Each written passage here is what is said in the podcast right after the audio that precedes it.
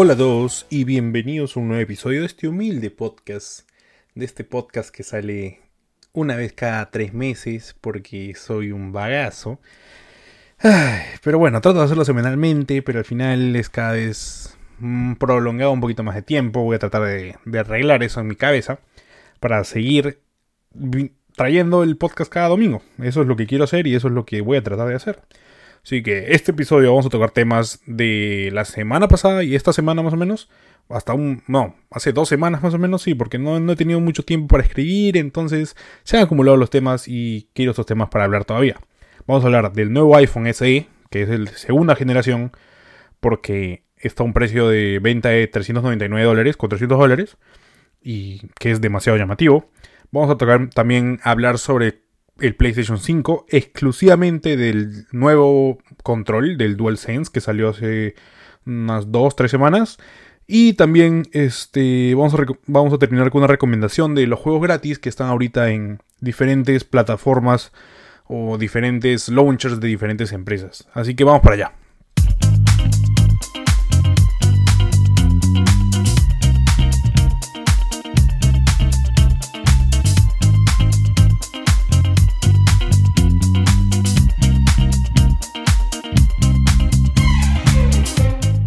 Me acuerdo que el segundo episodio de este podcast básicamente fue un podcast, un episodio dedicado a Apple. Me acuerdo clarísimo de eso. Hablamos del software de sus dispositivos, del hardware de sus dispositivos y hasta del ecosistema que ellos buscan eh, hacer para que la gente entre y nunca salga. Y no tiene nada de malo también no salir. ¿eh? Y déjenme decirles que eso es verdad. Es 100% verdad porque lo digo, lo digo porque me está pasando, me está pasando. Empecé con el iPad del 2018, me acuerdo. Luego compré el iPhone con AirPods. y Luego tengo el, ahora el iPad Pro con el lápiz y el teclado. Y tengo pensado todavía comprar un par de cositas más que, que no le hacen nada bien a mi billetera. pero, pero bueno, ese es el ecosistema que busca construir Apple el día de hoy y hace 10 años desde que salió su primer iPhone. Entonces todo esto se iba armando una idea y eso es lo que está queriendo lograr este año más, este próximo año será más y más, más, más, cada vez más. Bueno, vamos por lo que vinimos. Me parece que puede ser el anuncio más grande en lo que va del año. Yo creo que el iPhone SE de segunda generación es este anuncio. Así es. Apple acaba de lanzar un iPhone económico, entre comillas, ¿no? Porque igual cuesta 400 dólares, aunque para la época en que estamos ahorita, donde casi todas las empresas ya han establecido su teléfono, su buque insignia o su teléfono insignia a un precio de mil dólares. pues, obviamente los celulares de, más, de gama más alta, 400 dólares viene a ser barato. Sí, hasta OnePlus, que era el teléfono top, pero con precio de low, ya se igualó a este precio de 1000. Entonces, ya no queda ningún desarrollador, creo, creo que hasta Xiaomi ya tiene precios de 1000. No queda ningún desarrollador o fabricante que nos traiga un teléfono por menos de 700, 800 dólares. Y para esto el iPhone, yo creo que ese iPhone SE va a calzar perfecto para muchas personas. Para poder explicarme más y tener alguna referencia, porque yo quiero compararlo con, obviamente, otro teléfono, es obligatorio para mí eh, comparar este iPhone SE de segunda generación con el Google Pixel 3A. El Google Pixel 3A, el Pixel económico también que Google sacó el año pasado. Y sus claves eran estas, ¿no? O sea, no tenía el notch feo del Pixel 3, que, o 3XL más que todo, tenía ese notch horrible. Eh, el Pixel también tenía un precio mucho más accesible y, era, y estaba a 400 dólares. Y posiblemente también la mejor cámara del mercado en ese rango de precio. Creo que tenía el mismo sensor que el Pixel 3, que ya era muy bueno, o sea, que es el mejor sensor que, que han tenido todos estos dispositivos, y lo pasaron al Pixel 3A. Sí, un golazo, porque por un teléfono así tenías una cámara súper, súper, súper, súper brutal. Entonces, cosa que aún yo creo que eh, por este apartado tiene el primer puesto todavía. El, el 3A, el 3 y el, Google Pixel 4 tienen el mejor apartado de fotos. Yo creo que todavía sigue siendo el líder, al menos en fotos. Y vamos a hablar un poquito también de este apartado, pero más adelante cuando hablemos del iPhone SE. Sé que el Pixel 3A es del año pasado y, y se espera también la renovación de esta gama con el Pixel 4A. Pero como todavía no sale, Yo creo que vamos a comprarlo con el Pixel 3A porque a mi parecer Google va, va a hacer el Pixel 4A muy muy muy parecido al Google Pixel 3A. Así que no va a haber tantas diferencias, creo yo, a menos por una actualización del procesador, actualización de un poquito de RAM. Pero la cámara yo creo que van a traer el mismo sensor que Google Pixel 4. Entonces, por ahí creo que no hay mucho a dónde más irnos. Entonces, empezamos con el que creo que yo es el punto clave de la decisión de comprar un teléfono o no. Y este es el tiempo de vida. El tiempo de vida que pueda tener o el tiempo de vida que lo vas a utilizar. Yo creo que aquí los iPhone de gama media, entre comillas, le saca tres vueltas a cualquier teléfono de ese mismo rango de precio con Android. Y yo sé que la gente no analiza mucho este punto, porque ya es un poquito hablar más de tecnicismos, pero el procesador es muy importante en un teléfono. El procesador del iPhone, específicamente este iPhone SE, vamos a hablar un poquito de esto. Apple está metiendo su último procesador, el más potente, actualmente en el mercado, porque esto lo dicen los benchmarks, no lo digo yo, y a mí me parece un procesador brutal también porque lo estoy utilizando. Eh, Apple está metiendo este procesador en un teléfono de 400 dólares de precio base. Así es. Así que, si vamos a hacer una, una comparatoria directa y vemos el Google Pixel 3A, como he estado viéndolo siempre, el procesador que tiene este no tiene comparación, no tiene punto de comparación con el A13 de Apple o siquiera con el Snapdragon 855. O sea, el 855 el año pasado era mucho más potente, ahora estamos en el 865. Y, o sea, este procesador que le meten a sus teléfonos de gama media no tiene nada que ver con estos dos top del mercado que están ahorita. O sea, aquí donde el teléfono Apple yo creo que termina siendo mucho más rentable de cualquier otro gama, que cualquier otro gama media que hay en el mercado. ¿Por qué digo esto? Porque el procesador de esos teléfonos suele ser el Snapdragon 670 o a lo mucho el 710. O sea, son, eh, procesadores de gama media. No son procesadores de top, top, top como los que vemos en el Pixel 4a, en el Huawei P30, P40, en el Samsung S20. No son estos procesadores. No es el último, último, último que ha sacado Snapdragon. Entonces, aquí es donde flaquea un poquito y tienen estos procesadores pasados, ¿no? Y nuevamente por experiencia puedo decir que no son unos procesadores que te van a durar un tiempo de vida de un teléfono de 3 años, 4 años, o sea, que es lo que normalmente debería durar tu teléfono. Sino que estos procesadores harán que en, en, dos años, bueno, dependiendo del espacio que tengas, también la RAM y todo esto, cómo gestiones todo esto, a los dos años a lo mucho ya tienes problemas de lag, va, va a ir un poco más calentándose.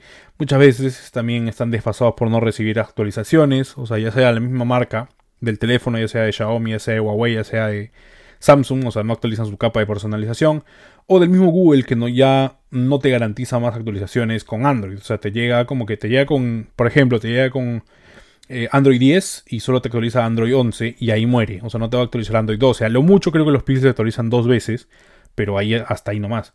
Esto hace que si una persona se pone a pensar sobre el mejor teléfono, precio, calidad, que están buscando ahorita, que Xiaomi creo que, que Xiaomi ha utilizado mucho el precio-calidad. Yo creo que ahorita el precio-calidad en el rango de 400 dólares, yo creo que el iPhone SE se queda como una única opción. O sea, además de llevar el logo de la manzana, yo creo que este monto de 400 dólares para un cliente que no está con una marca fija y puede analizar teléfonos de, de Android, teléfonos de, de iOS, o sea, no le importa esto tanto yo creo que va a terminar fijándose en el iPhone SE sí o sí. Es una opción muy, muy, muy viable. Entonces, yo creo que esto es lo que debería hacer Google para al menos igualar el lanzamiento del iPhone SE.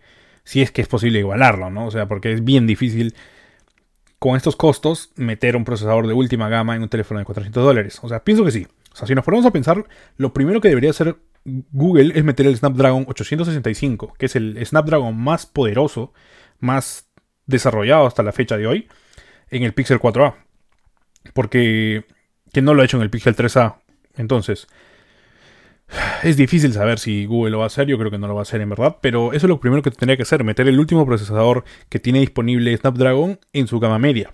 Y aquí es donde no lo va a hacer y el Pixel 3 4A, disculpen, el Google Pixel 4A va a morir sin haber salido porque de todas, de salida, no igualará la potencia del A13 de Apple. Entonces, aquí yo creo que la gente ya está decidida a qué ir a comprar. si es que están esperando estos dos teléfonos para decidir. O sea, podría parecer que estoy al lado de Apple, ¿ya? Pero no. Me sorprende a mí, tantos años después de, de que Apple esté realizando estas prácticas que finalmente benefician al consumidor. O sea, es cierto que empezaron con la onda de poner el precio de su gama alta en mil dólares porque ellos, ellos empezaron con este con estas ganas de meter este el precio de mil dólares en, en un gama alta. Si ellos no lo hubieran hecho, nadie lo hubiera hecho. De verdad, créeme. Créeme porque Apple establece los precios a su manera. Pero ya luego de tres años de estos precios, o sea, desde el iPhone X me parece que, tenía el precio de mil dólares, yo creo que al fin la cosa se está poniendo regulada. O sea, ya em, está valiendo la pena los teléfonos de Apple, los dispositivos de Apple están valiendo la pena mucho más de lo que valían antes y están preocupando por los compradores. O sea, además de que la competencia ya les llegaba, estaba en los talones y estaba por sobrepasarlos y tenían que ponerse las pilas para que para que volver a sus ventas regulares, ¿no? Con el iPhone XR, con el iPhone 11, con el iPhone SE ahora. Entonces, me parece que están haciendo las cosas bien. Entonces, Google, yo creo que no va a hacer lo mismo con el Pixel 4a. Va a tener unas características muy parecidas a lo que es el Google Pixel 3a de ahora, con un procesador de gama media, una RAM regular. Entonces, no va a tener la mismo margen de o llegada a los clientes el Google Pixel 4a que el iPhone SE de 2020. Entonces, los componentes internos que tendrán cada quien van a ser diferentes. Yo creo que va a salir beneficiado el iPhone, sí. Puede ser que el Pixel tenga una mejor pantalla, pero la del iPhone está bien, o sea, es una pantalla HD, no es la mejor, pero está bien. Puede ser que el Pixel tenga una mejor cámara, pero igual la del iPhone está bien, no es la mejor, pero está bien. La del Pixel va a superarlo de, de hecho sí o sí, pero el iPhone no está bien. Digo, del iPhone es una cámara que está bien. Y sirve para hacer FaceTime, sirve para hacer llamadas, sirve para hacer fotos, selfies, o sea, va a servir para todo. Es bastante cumplidora. Puede ser también que el Pixel tenga más GB de RAM, pero ya sabemos cómo la gestión de RAM se da en los dispositivos de Apple. Un teléfono con 10 GB de RAM puede gestionar mejor que todo que un teléfono con 8 GB de RAM con Android. Eso ya lo hemos visto. Y lo que tendrá que hacer Google es sacar el Pixel 4a con el Snapdragon 865, 6 GB de RAM, 128 GB de almacenamiento base, pantalla Full HD y a 400 dólares de precio base. Eso lo veo prácticamente imposible. Su cámara va a ser mejor, ya tienen el sensor hecho, solo falta meterlo al Pixel 4a. Esos puntos claves yo creo que le, le podría hacer pelea Google a Apple sacando un teléfono nuevo con esas características. Yo creo que el procesador tiene que ser lo más importante, pero no lo van a hacer. Eso es. Lo vengo repitiendo todo esto porque ya me hice la idea de que no lo van a hacer y que este Pixel 4 va a salir muerto antes de que lo saquen. Lo siento, en verdad Google, pero o sea, el, el iPhone SE de verdad me ha llamado bastante la atención y me parece un muy buen teléfono para el precio que tiene. Yo recomendaría a todas las personas que quieran un iPhone y no gastar mucho que vayan por el SE. El XR puede ser una buena opción, ¿ya? Pero el procesador que tiene el SE es el más actual. El XR tiene la 12, el SE tiene la 13, que ayuda un poquito más con la con inteligencia artificial en el momento de tomar fotos, en el momento de gestionar RAM y todo esto. Energía también, o sea, hace que confíe un poquito más en este dispositivo. Y Además el XR está a 200 dólares más y si ya vas por el XR, mejor anda por el iPhone 11. O sea, no tiene... Si ya te sumas 200 dólares más, sumas 150 más o 100 más y ya tienes el iPhone 11. Yo creo que es así mejor y te quedas fuera de dudas y refuerza los puntos no tan fuertes del iPhone SE y del iPhone XR. En... Finalizando, el iPhone SE posiblemente para mí es el lanzamiento más importante de Apple en los últimos 3 años y posiblemente los teléfonos de los últimos 3 años. Y no me parecería raro que este termine siendo el teléfono mejor vendido en lo que resta del año, junto al posiblemente al iPhone 11. No me parecería raro. Eh, no es para nada una mala opción tampoco el iPhone SE. Y como siempre digo, con una empresa, una empresa hace las cosas bien, hay que aplaudirlas. Y esta vez yo creo que Apple se ganó mi reconocimiento. Muy buena, de verdad. Eh, así que con ese cherry cerramos este segmento y nos vamos al siguiente.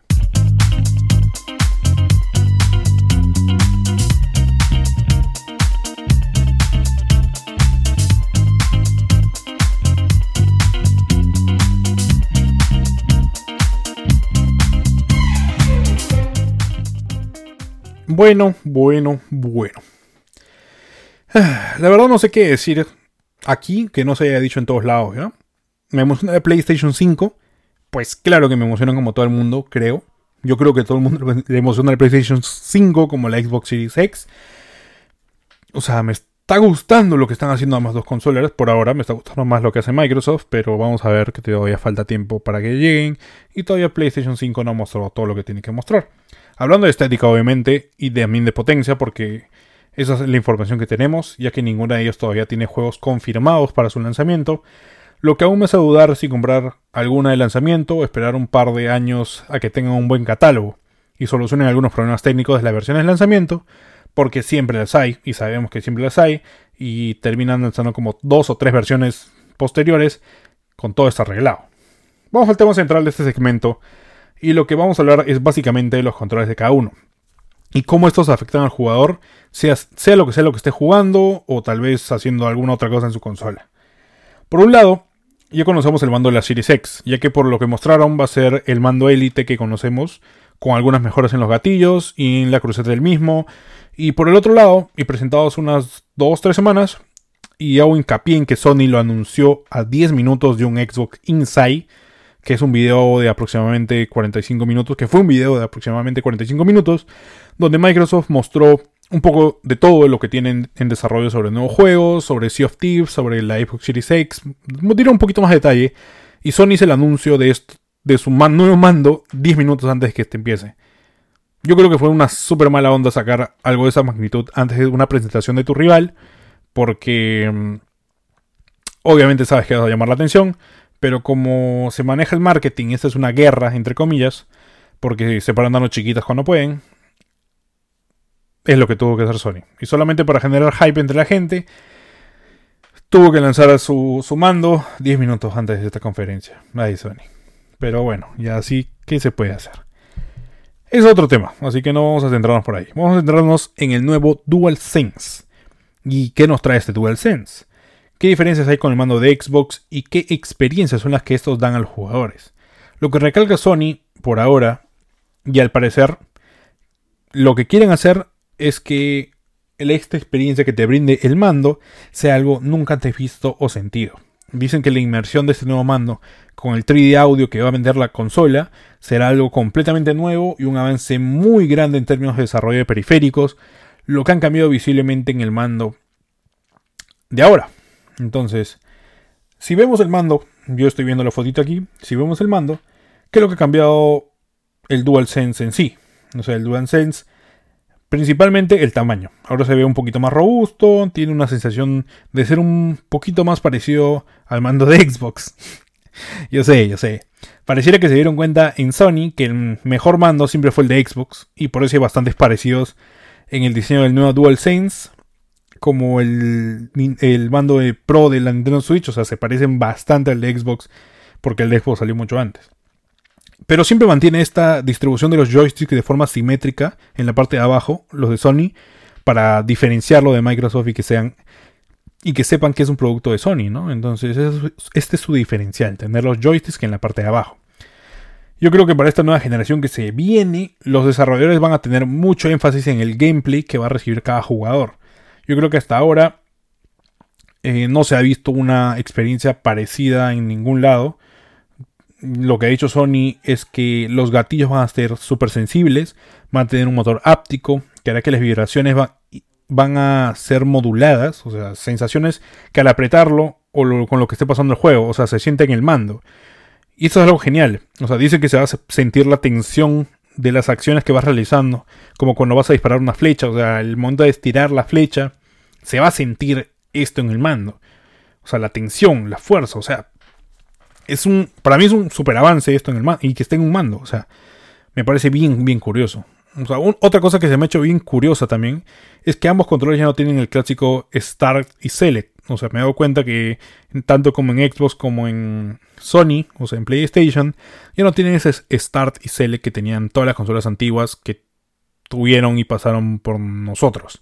Sino que ahora se han hecho la indispensable se ha hecho indispensable la adaptación de las consolas a las redes sociales. Porque ahora tiene un botón Create, este nuevo DualSense. Ya no será el Share que vimos en el PlayStation 4, sino que ahora va a ser un botón Create, que ha tomado para mí un valor más general y que al parecer tendrá muchas más opciones. Ya no solo de tomar un screenshot o grabar una parte del gameplay o transmitir en vivo en ese momento, sino que tal vez se pueda llegar un poquito más, ¿no? O sea, en Create, o sea, Share en algún lado, o sea, algo más debería tener si es que le han cambiado el nombre. Yo pienso que debería ser algo más y esperemos a tener un poquito más de detalles.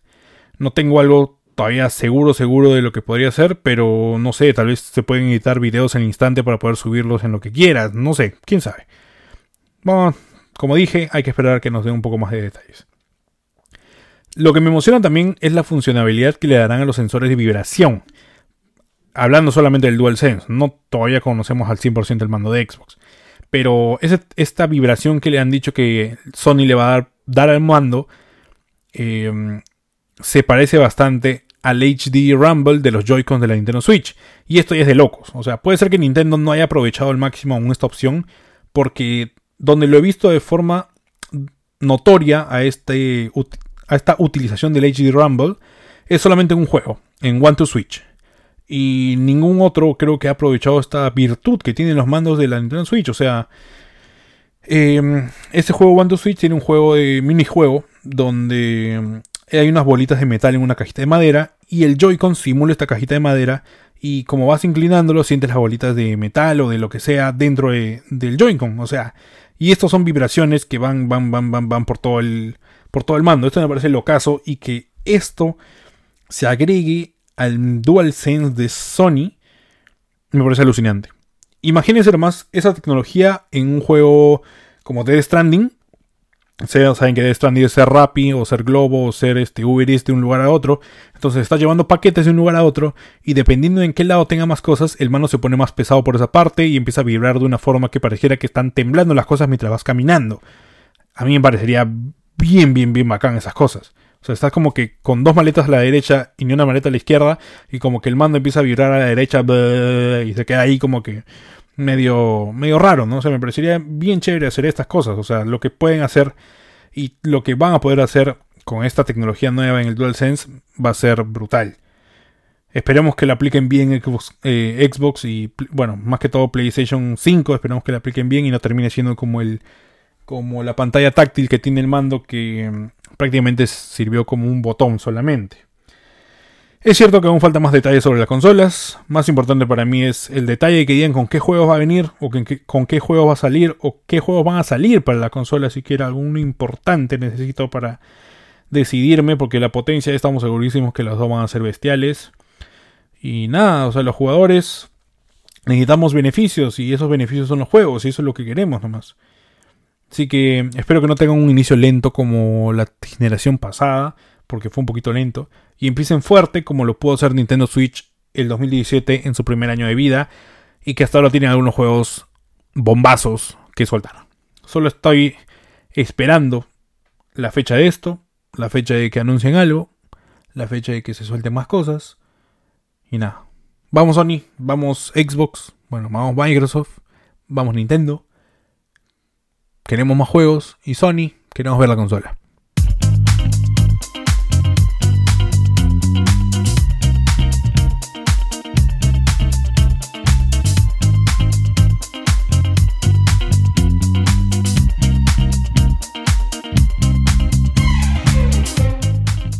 a veces siento que hablo demasiado rápido y se me juntan las ideas y no se me entiende nada.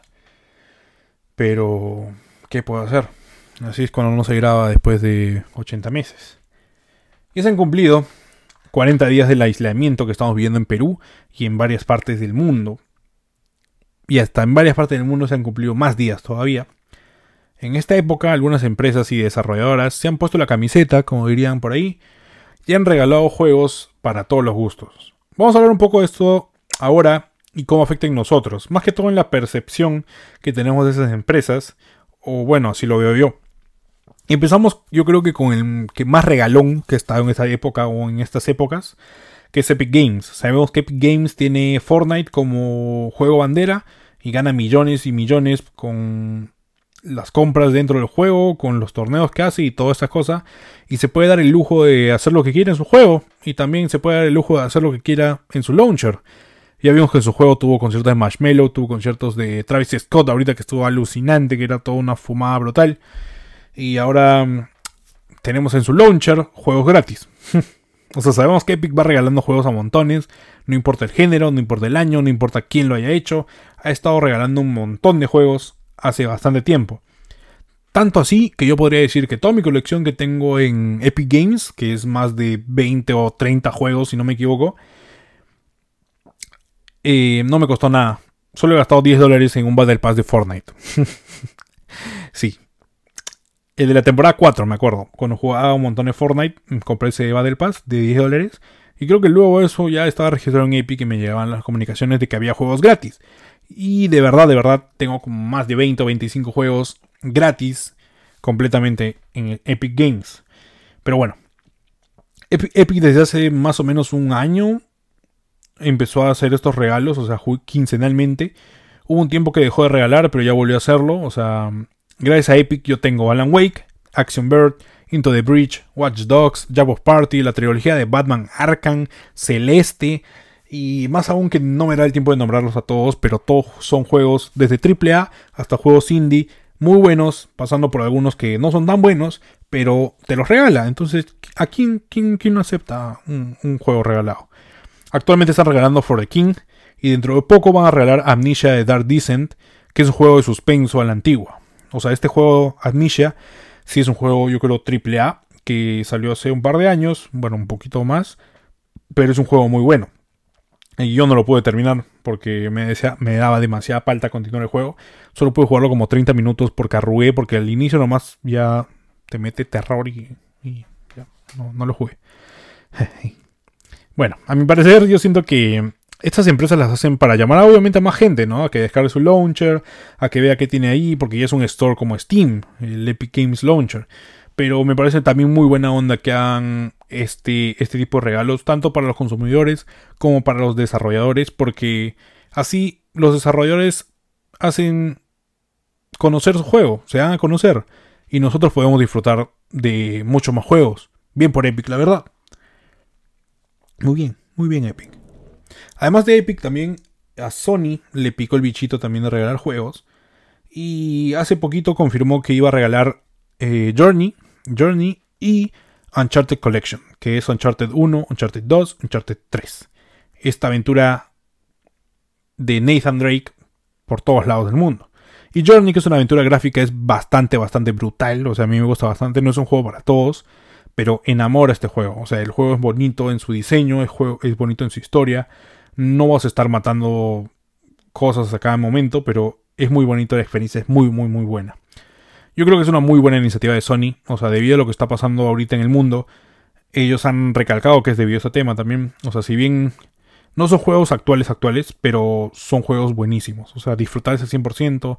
Tres, te han regalado cuatro juegos, o sea, Uncharted Collection, que llega a tres Uncharted y Journey, o sea, cuatro juegos, yo creo que igualmente que, los juegos de Epic, nadie te va a decir que no. Mm, entonces, gracias Sony también, ¿no? Quieran o no, lo que está pasando en el mundo hará que pensemos un poquito más las cosas, yo creo. A mí me ha hecho pensar algunas cosas varias veces. Y yo creo que podemos darnos cuenta de que no solamente importamos nosotros, sino que también importa ayudar a los demás, así sea regalando juegos, o sea, así sea regalando lo que puedas, ya que a alguien siempre le hace bien recibir algo de otra persona de manera desinteresada.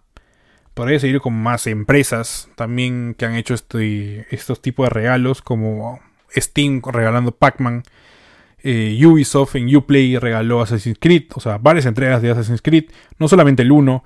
Eh, cuando hubo el incendio en Notre Dame, regalaron el, el Revelations, creo que es el que, el que, el que incluye a Notre Dame, se puede ver Notre Dame en el, en el, juego. No estoy seguro que sea ese app. Discúlpenme si me estoy equivocando, pero también regalaron un juego. O sea, son acciones que quieras o no, al menos a mí han hecho que siento un poquito más de empatía por estas empresas y no pensar en que ellos solo quieren plata, plata, plata, plata.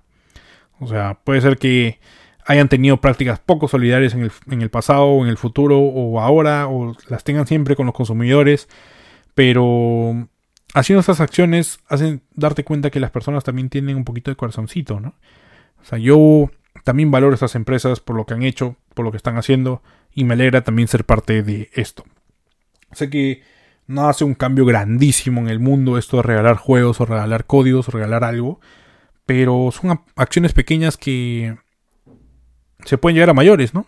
Yo creo que, que eso pasa. Y bueno, gente, con eso llegamos al episodio, al final del episodio. Me estoy equivocando ya, no sé qué estoy hablando. Ah, llegamos al final del episodio. Espero estén cuidándose en su casa y puedan cumplir todas las recomendaciones que nos están dando para que esto pueda pasar más rápido y que la situación mejore pronto para que todo esto pueda volver a, la normalidad. Sé que no va a volver a la normalidad muy fácil o muy rápidamente, pero vamos a tratar que así sea. Me despido, soy Rafael Donaire, o yo soy Rafo, y me pueden encontrar en todas las redes sociales como yo soy Rafo, estoy en todos lados. Espero les haya gustado este episodio y voy a tratar de organizarme mejor, ordenar también más mis ideas para no leer cada basura todos los episodios. Y ahora vemos en el próximo, que espero que no sea muy lejano, la verdad. Un abrazo, adiós y chao.